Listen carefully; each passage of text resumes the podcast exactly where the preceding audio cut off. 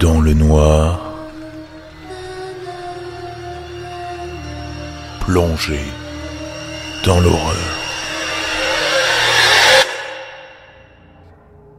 Bonsoir à tous, bienvenue dans Mystère, l'émission qui se focalise sur des mythes, légendes paranormales méconnues et inspirées de faits réels un format plus long que les autres programmes de la chaîne et qui, je crois, vous a plu, puisque le premier épisode sur Bloody Mary a cartonné, donc je vous remercie d'être toujours plus nombreux à m'écouter. Et si ce n'est pas déjà fait, je vous invite à vous abonner sur ma page Facebook pour en savoir plus sur la sortie des prochains podcasts. La page Facebook dans le noir podcast, de vous abonner sur tous les supports possibles et de mettre des critiques partout critiques qui, je le rappelle, m'aident et me permettent de propulser ma visibilité. Alors pour ce deuxième épisode, nous allons évoquer un meurtre passionnant et irrésolu. Je ne comprends même pas pourquoi il n'a toujours pas inspiré de film. Il date du début des années 1920 en Allemagne, et croyez-moi, vous n'allez pas le connaître. Je parle du mystère de la ferme de Interkaifeck. En 1922, perdu dans la forêt bavaroise, une ferme abritait trois générations d'une même famille, les Gruber. La famille était composée d'Andreas, 63 ans, de sa femme, Casilia, 72 ans, de leur fille Victoria, une veuve de 35 ans, et de ses deux enfants, Casilia, 7 ans, du même prénom que sa maman, Joseph, deux ans.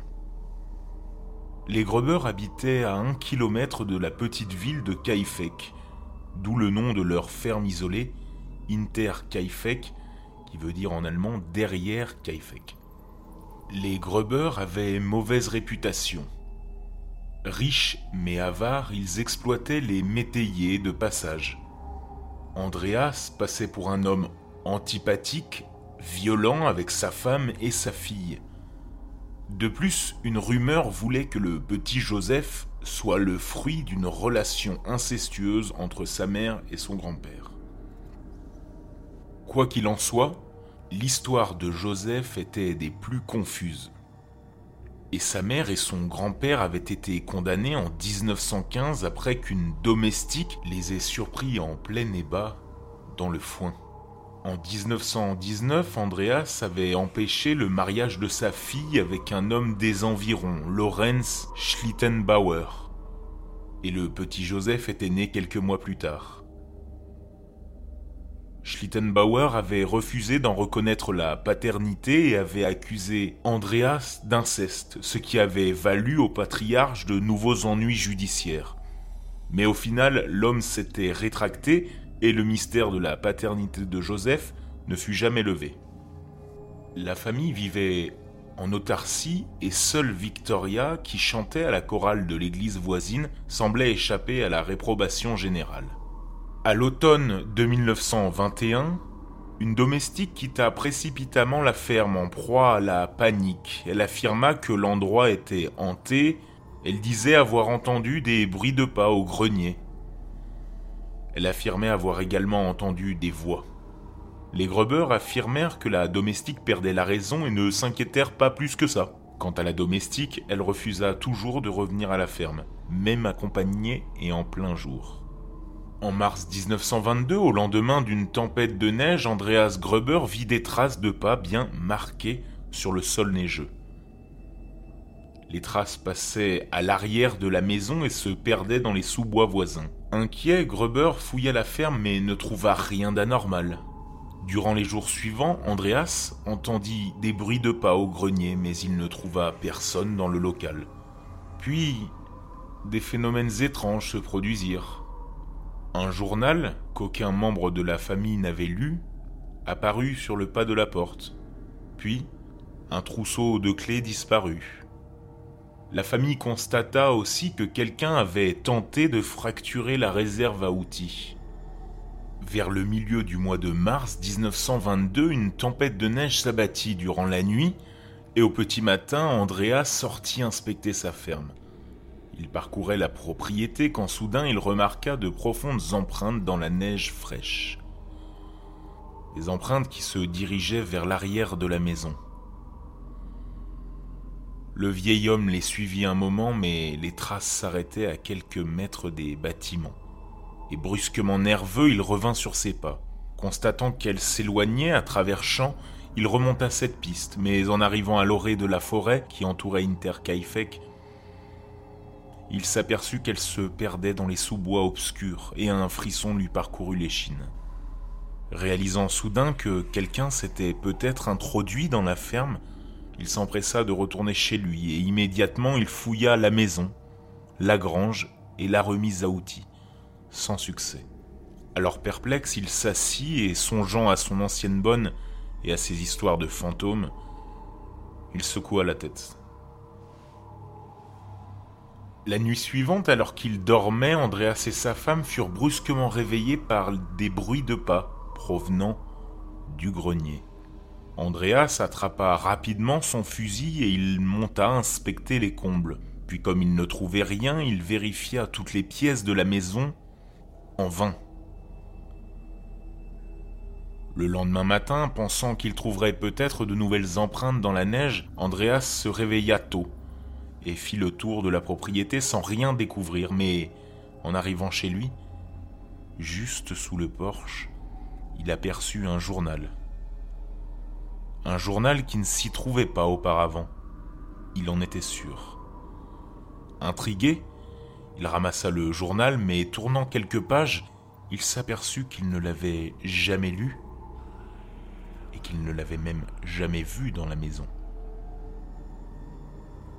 Après avoir fouillé la ferme une nouvelle fois et ne remarquant rien d'anormal, Andreas décida de parler de ces étranges incidents à l'un de ses voisins, espérant que lui aussi aurait noté quelque chose d'inhabituel.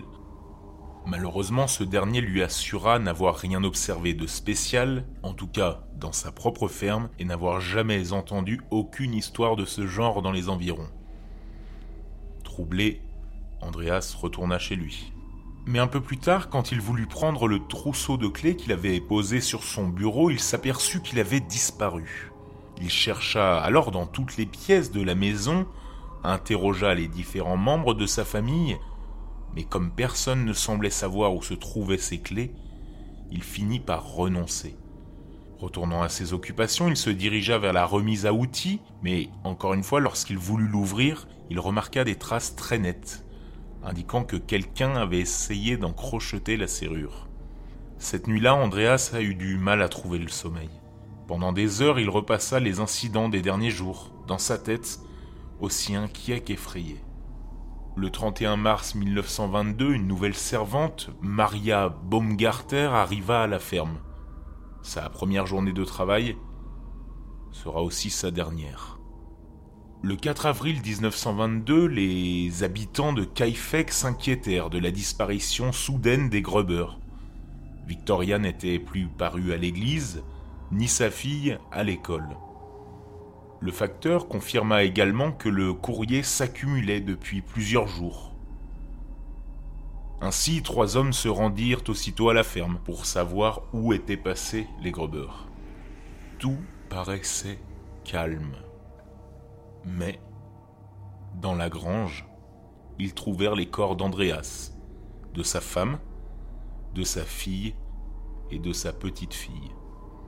Les corps avaient été empilés les uns sur les autres. Dans l'habitation, les volontaires trouvèrent les corps de Joseph, tué dans son lit, et de Maria Baumgarter, la servante. De suite, les autorités furent averties. Devant la gravité du crime, ce fut la police de Munich qui fut chargée de l'enquête. L'autopsie permit de déterminer que chaque victime était morte d'un coup porté à la tête à l'aide d'une pioche. Le tueur s'était montré très précis, méthodique, et chaque coup s'était montré mortel. Si les autres victimes avaient été tuées instantanément, il apparut que la petite Casilia avait survécu plusieurs heures à ses blessures. Pour une raison inconnue, de nombreuses touffes de cheveux avaient été arrachées de la tête des victimes. À l'exception de Victoria et de sa fille, les victimes étaient en vêtements de nuit et le crime semblait avoir été commis à l'heure du coucher. Selon les enquêteurs, le meurtrier avait attiré sous un prétexte quelconque chaque victime, l'une après l'autre, dans la grange. Puis il était allé tuer Joseph et la bonne dans leur lit. Étrangement, les corps avaient été recouverts, les victimes de la grange avec du foin, la bonne avec une couverture, et le petit garçon avec une jupe de sa mère. Les policiers découvrirent que le foin de la grange avait été creusé de manière telle qu'une ou deux personnes puissent se cacher à l'intérieur. Par ailleurs, quelques tuiles du grenier avaient été déplacées de façon à permettre une surveillance discrète des alentours. Selon toute vraisemblance, les meurtres avaient eu lieu au soir du 31 mars 1922. Toutefois, le tueur était resté sur place quelques jours, car des voisins avaient vu de la fumée s'échapper de la cheminée. Un lit défait avait été occupé peu avant la découverte des meurtres et de la vaisselle sale avait été abandonnée sur place. Il apparut aussi que le tueur qui avait froidement massacré six personnes avait consciencieusement nourri les animaux de la ferme et ce plusieurs jours durant. Par manque d'indices, les enquêteurs offrirent une prime pour tout renseignement utile. La famille Gruber étant riche, l'hypothèse du meurtre crapuleux fut envisagée, mais fut aussi abandonnée après la découverte dans la ferme de fortes sommes d'argent, de bijoux et de pièces d'or. Resté sur place plusieurs jours, le tueur avait négligé de s'en emparer. Il apparut aussi que Victoria avait vidé son compte en banque quelques semaines avant les meurtres. L'argent ne fut pas retrouvé. Les questions demeurèrent sans réponse. Pourquoi le tueur était-il resté plusieurs jours sur place après les meurtres?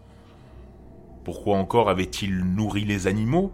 Pourquoi avait-il rôdé autour de la ferme pendant plusieurs mois avant de passer à l'acte? En 1923, la ferme fut rasée et un mémorial fut construit à son emplacement. Une chose est sûre, ce soir du 31 mars 1922, six personnes ont trouvé la mort. 90 ans plus tard, en 2019, personne ne sait qui a tué la famille Gruber.